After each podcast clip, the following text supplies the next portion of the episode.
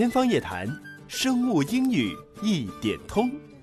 生物英语的学习时间了，今天我们来学习 NGS，就是高通量测序平台，也被翻译成下一代测序技术。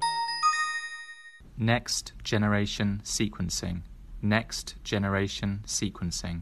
Next generation sequencing. Next generation sequencing. 尹老师给我们讲解一下 NGS 技术到底是一个什么技术呢？这个词呢，在这里讲也是为了让大家了解一些行业。本身来讲呢，NGS 应该说是一个永远与时俱进的一个名词。我们在内部里讲，其实什么叫 NGS？八十年前管七十年代的就叫 NGS，下一代就等于说八零后觉得七零后，嗯，是上九零后 觉得八零后。对 NGS 通常来说是说零五年之后的这些技术，我们一般管它叫 NGS。它针对的是这个一代的三个测序，用三个测序法得到序列的这个技术，因为在这个基础上，它实现了通量更大、成本更低这么一种方式。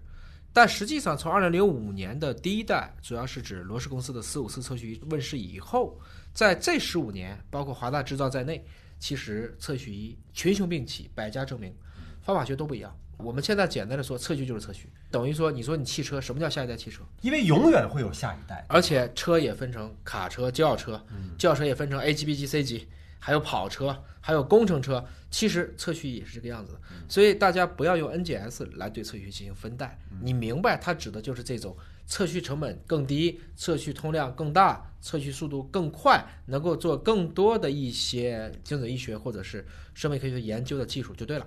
所以按理说，单分子测序这是在 NGS 技术下一代的，那是不是就叫做 NNGS？所以有人管它叫第三代，对甚至还有第四代。其实这更多的是像，因为融不到资，我得编个新的理由。嗯，单分子、多分子，你能想尽办法去说这个事情，但归根结底，其实对于老百姓来讲，我只是要知道我花多少钱，我能买到，我要测到这什么序列，它解决什么问题，这就对了。大家没有必要为一些看起来很花哨的名词去误导了。你比如说，我们说五 G、四 G、三 G，其实本质来讲，这个 generation 实际上是你人为定义的。嗯，所以现在会在什么样的应用场景当中还会出现 NGS 这样的词呢？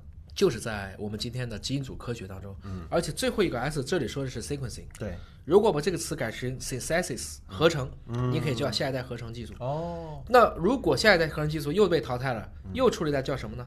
下下一代啊，next next 真的是这么叫的，NNGS 也有这么去啊，真有这么分的？但所以归根结底要回到本质，从它的方法学，而不是通它的这种简单的时间来去理解这个问题，就大家更容易去理解，这就是个技术的进步和迭代。好的，那么我们再请 Matt 和 Joy 老师帮我们做英文示范。Next generation sequencing. Next generation sequencing. Next generation sequencing. Next generation sequencing. 好，再次感谢 Matt 和 Joy 老师对我们做的英文示范。下期节目时间我们再会。